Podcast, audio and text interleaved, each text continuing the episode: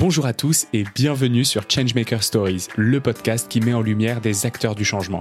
Découvrez les parcours fascinants d'hommes et de femmes qui œuvrent à travers le monde chaque jour à la transformation de notre société pour la rendre meilleure. On vous souhaite une très bonne écoute. Eh bien, démarrons et bienvenue dans Changemaker Stories. Euh, Aujourd'hui, on va se poser une question, c'est euh, comment est-ce que l'entrepreneuriat peut participer à l'amélioration du pouvoir d'achat et de l'alimentation, les deux avec euh, une dimension écologique, une dimension éthique.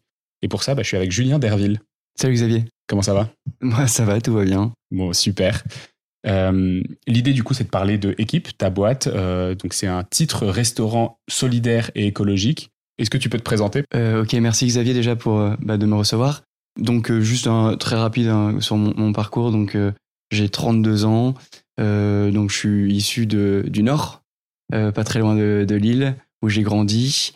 J'ai fait une, école de commerce à, Lille qui s'appelle l'IESEG.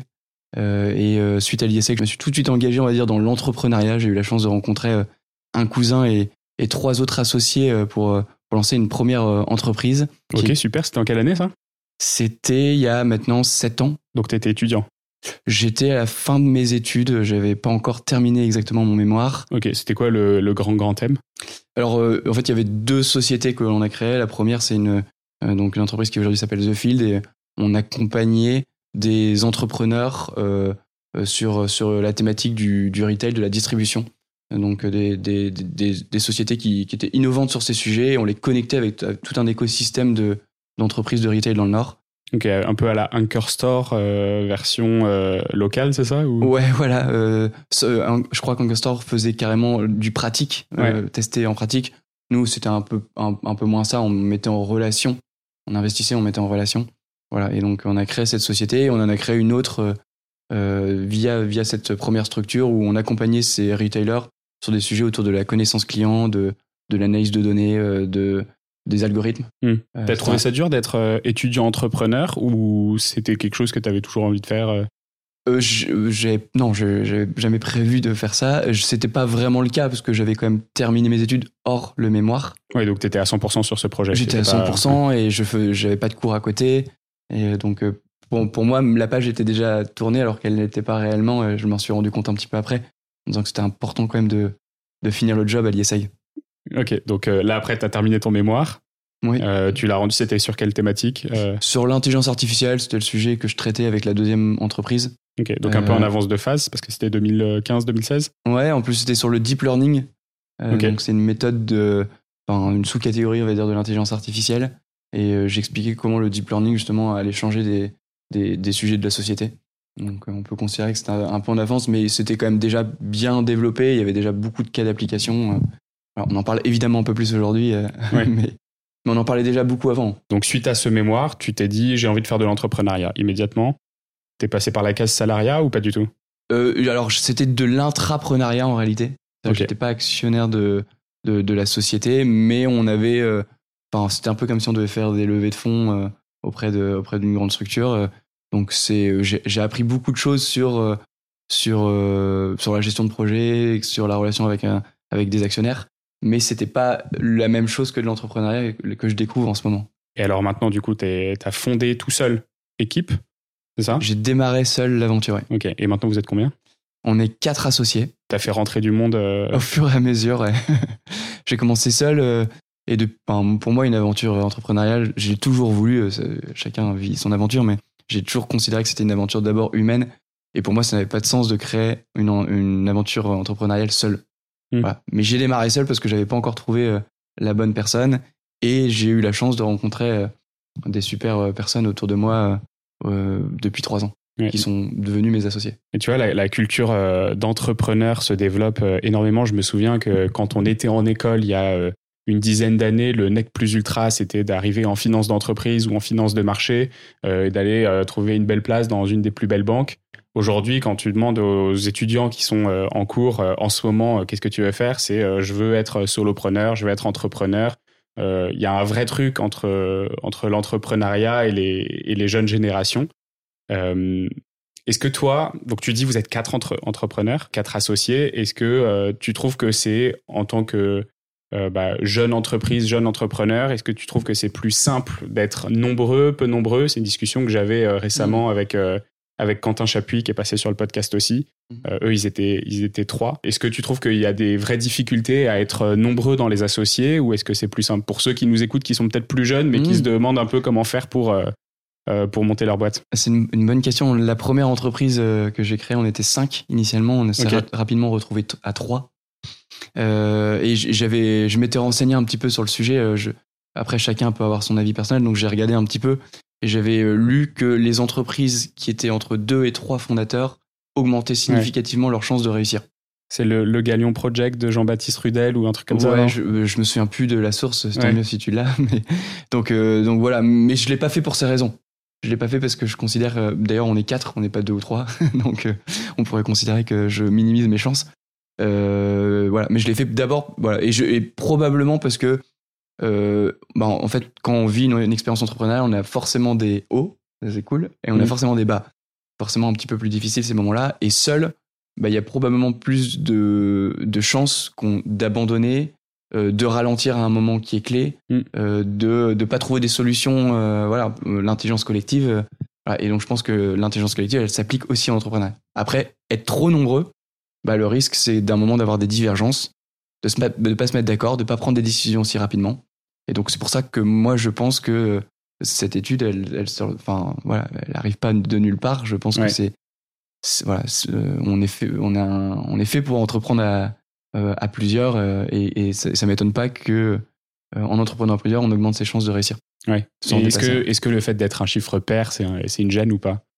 Le 2 contre 2, est-ce qu'il arrive souvent euh? Ouais, alors euh, nous, euh, j'ai commencé seul pendant un moment. six mois après, il y a un, mec génial qui est, notre développeur responsable de, du développement informatique de la solution qui, qui nous a rejoint. Il sortait d'études, donc c'était pas du tout dans la logique d'être associé.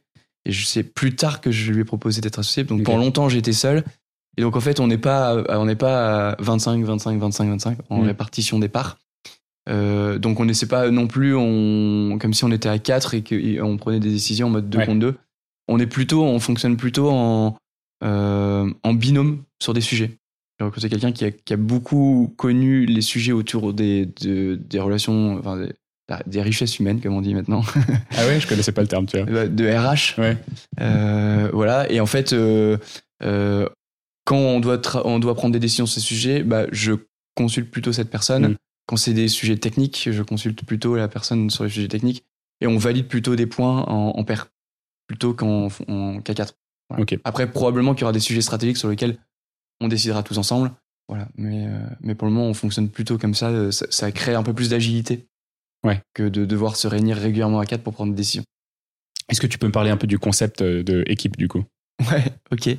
Euh, donc équipe, on est le premier émetteur, c'est comme ça qu'on dit, c'est-à-dire acteur de titres restaurants euh, engagés. Voilà, donc euh, juste un petit mot sur les, tu demandais tout à l'heure euh, les titres restaurants qu'on appelle souvent tickets restaurants, mais le, le, nom légal c'est titre restaurant parce que ticket restaurant c'est une marque déposée par un de nos concurrents. donc en fait, je sais pas ce que j'ai dit d'ailleurs je sais plus non plus. je crois que bref. et donc le titre restaurant en fait c'est un avantage qui est né je crois dans les années 60 donc il y a 60 ans aujourd'hui, euh, et euh, qui permet aux entreprises d'offrir euh, du pouvoir d'achat pour aller déjeuner le, midi, pour aller se restaurer. donc c'est une manière pour les entreprises bah, d'aider ses salariés à, à, s'alimenter, à, se restaurer. Et donc c'est un, un, dispositif qui a, qui, donc, qui a, 60 ans, qui a évolué hein, à l'époque, et encore, il y a pas mal d'entreprises qui sont au niveau du papier aujourd'hui, qui s'est digitalisé, où ça fonctionne sous forme d'une d'une carte bancaire. Euh, voilà. Et donc l'entreprise, en fait, pourquoi c'est avantageux pour elle? Donc il y a aujourd'hui pratiquement 6 millions de salariés qui bénéficient des titres restaurants en France, donc c'est un marché assez important qui représente environ 9 milliards de, de, volume d'affaires, donc c'est un énorme marché. Et c'est très franco-français par contre. Euh, ça existe dans d'autres pays, sous d'autres formules parfois. Euh, mais ça existe dans de nombreux pays. Ça existe en Espagne, ça existe au Brésil, ça existe en, en Belgique sous notre forme. Donc voilà. Et en fait, l'avantage pour l'entreprise, c'est que en versant des titres récents, elle ne paye pas de charges sociales, pas de mm. charges patronales, et lui, le salarié qui bénéficie des titres restants, ne paye pas d'impôt sur le revenu sur l'argent qu'il touche.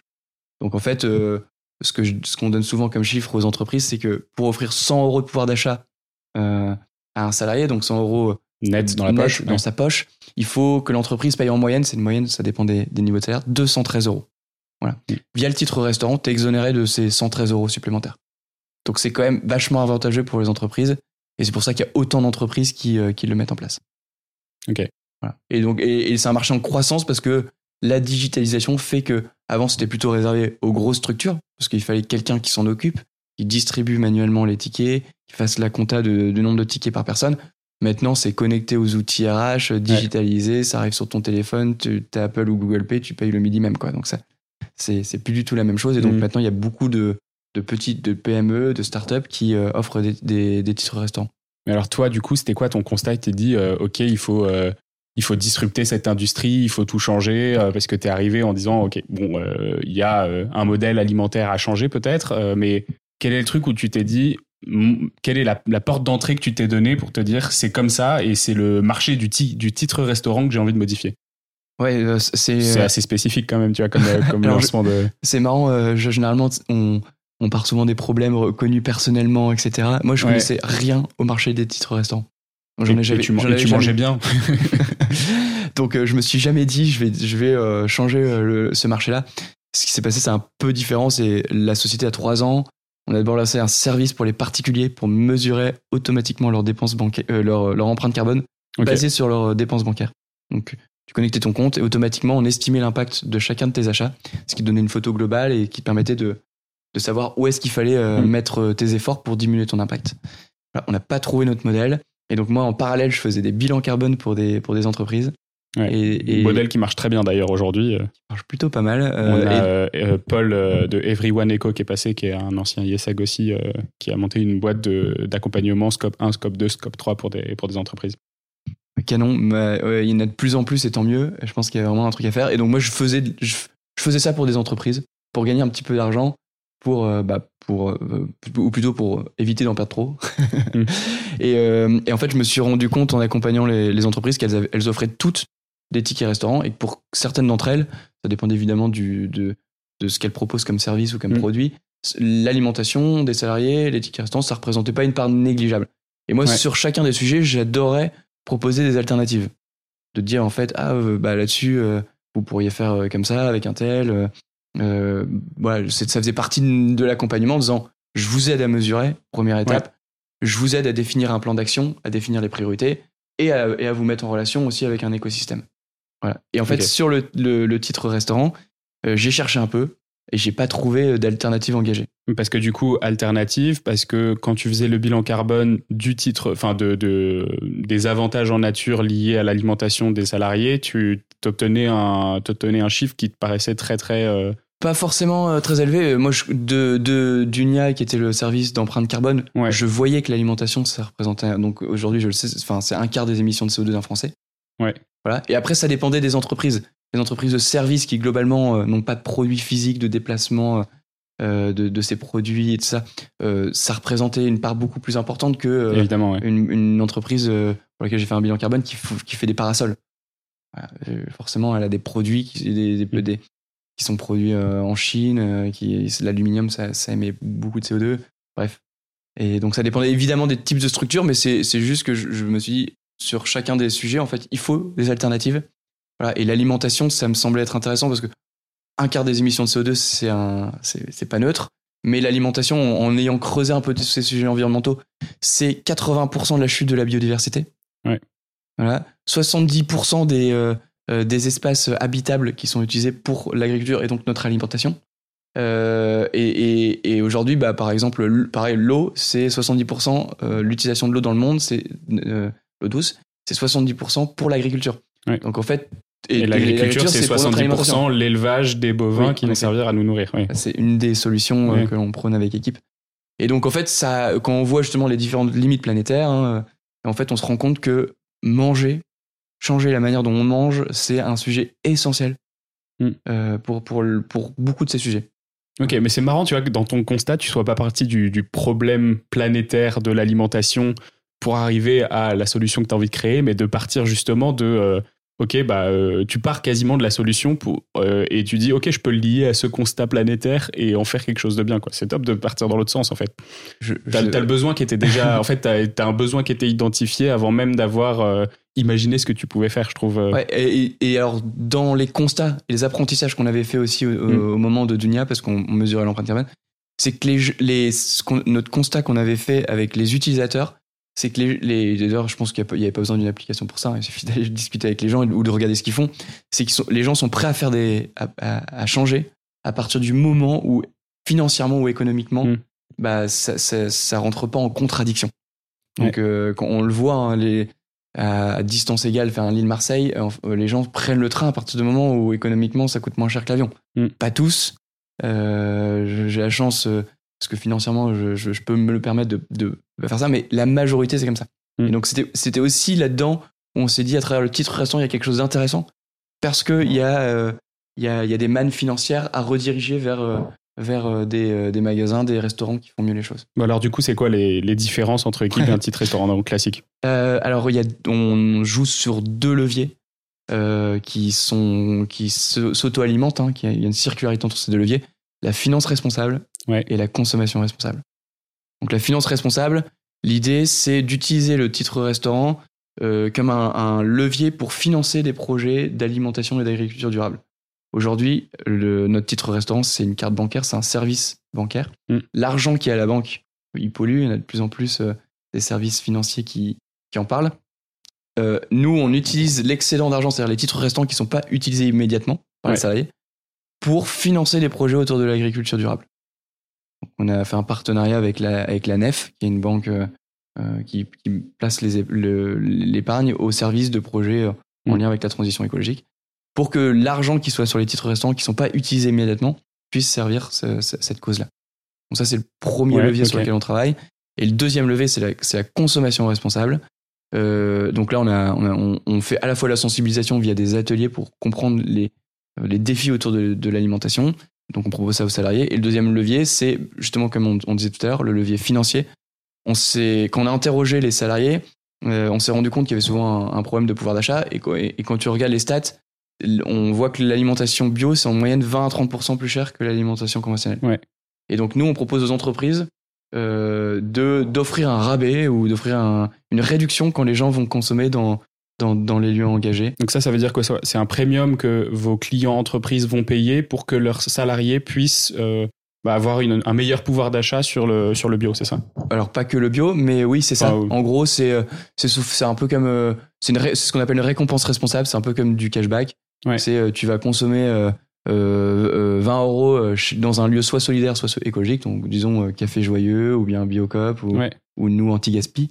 Et le salarié va pas payer 20 euros, il va payer 18 euros parce qu'il va récupérer. Et ça, ça se fait de façon automatique avec sa carte équipe. c'est Exactement. Super intéressant. Et donc là, on a les premières stades d'impact où euh, entre les entreprises qui ont mis en place euh, ce- ce- cette option consommation responsable et celles qui l'ont pas mise, et euh, on multiplie par deux le nombre de dépenses réalisées dans les lieux engagés. Donc vous faites pas que du titre restaurant, tu dis on fait des ateliers aussi en entreprise. Donc l'objectif c'est quoi? C'est de se positionner comme un acteur de la transformation de, de l'alimentation en entreprise, mais du coup avec euh, de la présence sur place, en plus de... Alors on propose des ateliers à distance pour le moment. Sur Ok. des- euh, il y a un atelier générique sur l'alimentation et ensuite des ateliers thématiques euh, voilà, et qui touchent à la fois la santé et, euh, et l'écologie pour prendre conscience, comme tu disais, voilà, de, de, de bah voilà, quel rôle peut jouer euh, notre, euh, notre Mm. consommation alimentaire sur euh, notre santé et sur, sur la planète? et tu vois, le... Un peu plus loin qu'un titre restaurant en effet. Ouais, c'est ça, mais sur ces marchés-là, euh, les très gros, c'est des acteurs qui sont là depuis très très longtemps ou qui ont énormément de cash à disposition. Je pense à des Swile par exemple. Euh, est-ce que du coup tu penses que le fait d'avoir un positionnement très engagé comme vous l'avez, c'est plus un frein Ou est-ce que c'est justement c'est quelque chose qui vous porte et qui vous permet d'aller contre ces mastodontes qui sont vraiment des, des consortiums énormes quand on, parle, quand on pense au groupe Mhm. Edenred, euh, quand on pense à mais Swile qui est, qui est financé par euh, bah, du cash américain comme on, comme on le sait, c'est euh, c'est monumental. Comment est-ce que vous arrivez du coup à, vous, à sortir votre épingle du jeu là-dessus? Euh, bah, c'est notre pari, c'est de dire que justement notre différence, c'est-à-dire euh, le- l'impact, l'engagement, euh, euh, voilà, puisse séduire suffisamment d'entreprises. C'est un marché de centimiers, c'est-à-dire qu'on gagne pas beaucoup d'argent à chaque euh, chaque salarié, chaque entreprise, et donc il en faut suffisamment pour pouvoir exister. Voilà, euh, donc euh, et aujourd'hui on a réussi a- on, on a équipé euh, 50 entreprises depuis, depuis notre lancement, c'est-à-dire de- depuis 10 mois. Euh, on n'a pas perdu une entreprise, donc on a un, un churn, comme on dit, De de, zéro. de 0%. Euh, ça ne durera pas éternellement, donc euh, j'en profite pour, pour le dire. Mais euh, donc on voilà. Donc le, le sujet, c'est évidemment de et nos, nos on va dire nos premiers nos premiers clients sont évidemment des des entreprises, des dirigeants, des RH qui ont une grande sensibilité à ces sujets.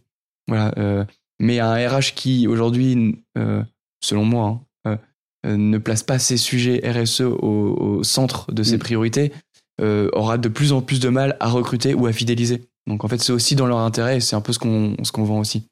Ouais. C'est-à-dire embarquer toute l'entreprise dans la cohérence de votre plan d'action RSE. Ok, parce que du coup, ça devient quelque chose de très transversal et toutes les boîtes ont besoin, euh, pour devenir effectivement euh, peut-être plus attractives, elles ont besoin d'aller euh, à fond sur ces sujets-là. Voilà. Nous, évidemment, on n'est pas. ce que je dis souvent, c'est c'est pas parce que tu prends équipe que la boîte est engagée. Ouais. Évidemment, non. Euh, généralement, c'est ça vient se mettre dans un alignement euh, global d'une stratégie. RSE. Et aujourd'hui, vos clients euh, un peu phares qui seraient des, des bons exemples de cette transformation, ce serait qui? Euh, bah là, j'étais juste avant euh, chez euh, ma, Ma petite planète. Je sais pas si, Ouais. si ça te parle. Qui propose un, un jeu ludique pour pour comprendre les, les enjeux environnementaux.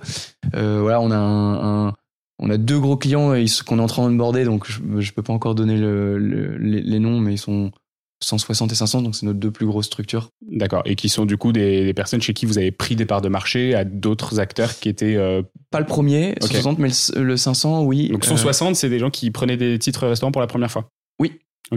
première fois. Alors c'est évidemment plus l'entreprise est grosse, plus il y a des chances qu'elle soit équipée. Oui, c'est pour ça. Et du coup, euh, Donc notre enjeu, c'est aussi réussir à, à déloger entre guillemets un acteur Mm. existant, ce qui est ce qui est un beau challenge. Et ça, ça marche. Bah, la- ça marche pas, pas tout le temps. C'est plus facile évidemment pour nous d'équiper une entreprise qui, aujourd'hui n'a pas de titre restaurant que euh, de remplacer un acteur en place. Parce Mhm. qu'en fait, une fois en place, bah, en fait, c'est en place et Ouais. on on ne- on n'y touche plus. Mais la preuve est, en est que celle de 500 euh, voilà, euh, nous, a donné un go de principe pour passer euh, chez nous. Donc Ok. ça- c'est possible. Donc là, ça fait 10 mois que vous êtes lancé uniquement. C'est quoi les, les next steps, les, les gros enjeux là, des, des prochains mois, des, la vision que tu que tu t'es donnée? Euh, L'enjeu, alors sur le marché, euh, pour comprendre le modèle économique, il y en a deux. C'est de prendre euh, une petite commission au moment du rechargement des tickets restaurants euh, Ouais. bah, euh, côté entreprise. Et un deuxième euh, modèle économique euh, qui est euh, de prendre une commission euh, auprès des restaurants et des commerces, euh, ce qu'on appelle une commission d'affiliation, pour permettre les paiements. Voilà. Et donc on a, nous, on n'est pas à l'équilibre aujourd'hui, et, et- et l'enjeu c'est de croître à la fois sur euh, sur le nombre d'entreprises qui nous font confiance, très important, et d'avoir aussi de plus en plus de restaurants qui, euh, avec qui on signe des- un partenariat d'a- d'affiliation pour, euh, Mm. pour euh, voilà, avoir une, une petite commission à chaque paiement. Parce que ça, c'est des restaurants que vous devez aller voir euh, un à un. euh, Bon, il y, a des- il y, il y a des chaînes de Ouais. restauration, il y a des groupes de, de supermarchés. Donc euh, on, on peut aller un peu plus vite qu'un par un, mais oui, sinon euh, il y a énormément d'indépendants Mm. qu'il faut convaincre un par un. Ok, bah écoute, trop cool. il y a 230 000 lieux qui acceptent le titre restaurant, donc c'est un beau chantier. ouais. Si on a des si on a des auditeurs qui peuvent euh, éventuellement avoir la main sur le, le changement ou la ou la création d'un titre restaurant dans l'entreprise, t'as envie de leur dire quoi? On sera évidemment ravis d'en parler ensemble. S'ils ont envie si- voilà, d'agir sur le sujet de l'alimentation, de l'environnement et du pouvoir d'achat, parce que le titre restaurant, c'est c'est ça aussi. Je pense que équipe, et justement, on est euh, au croisement de ces différents chemins.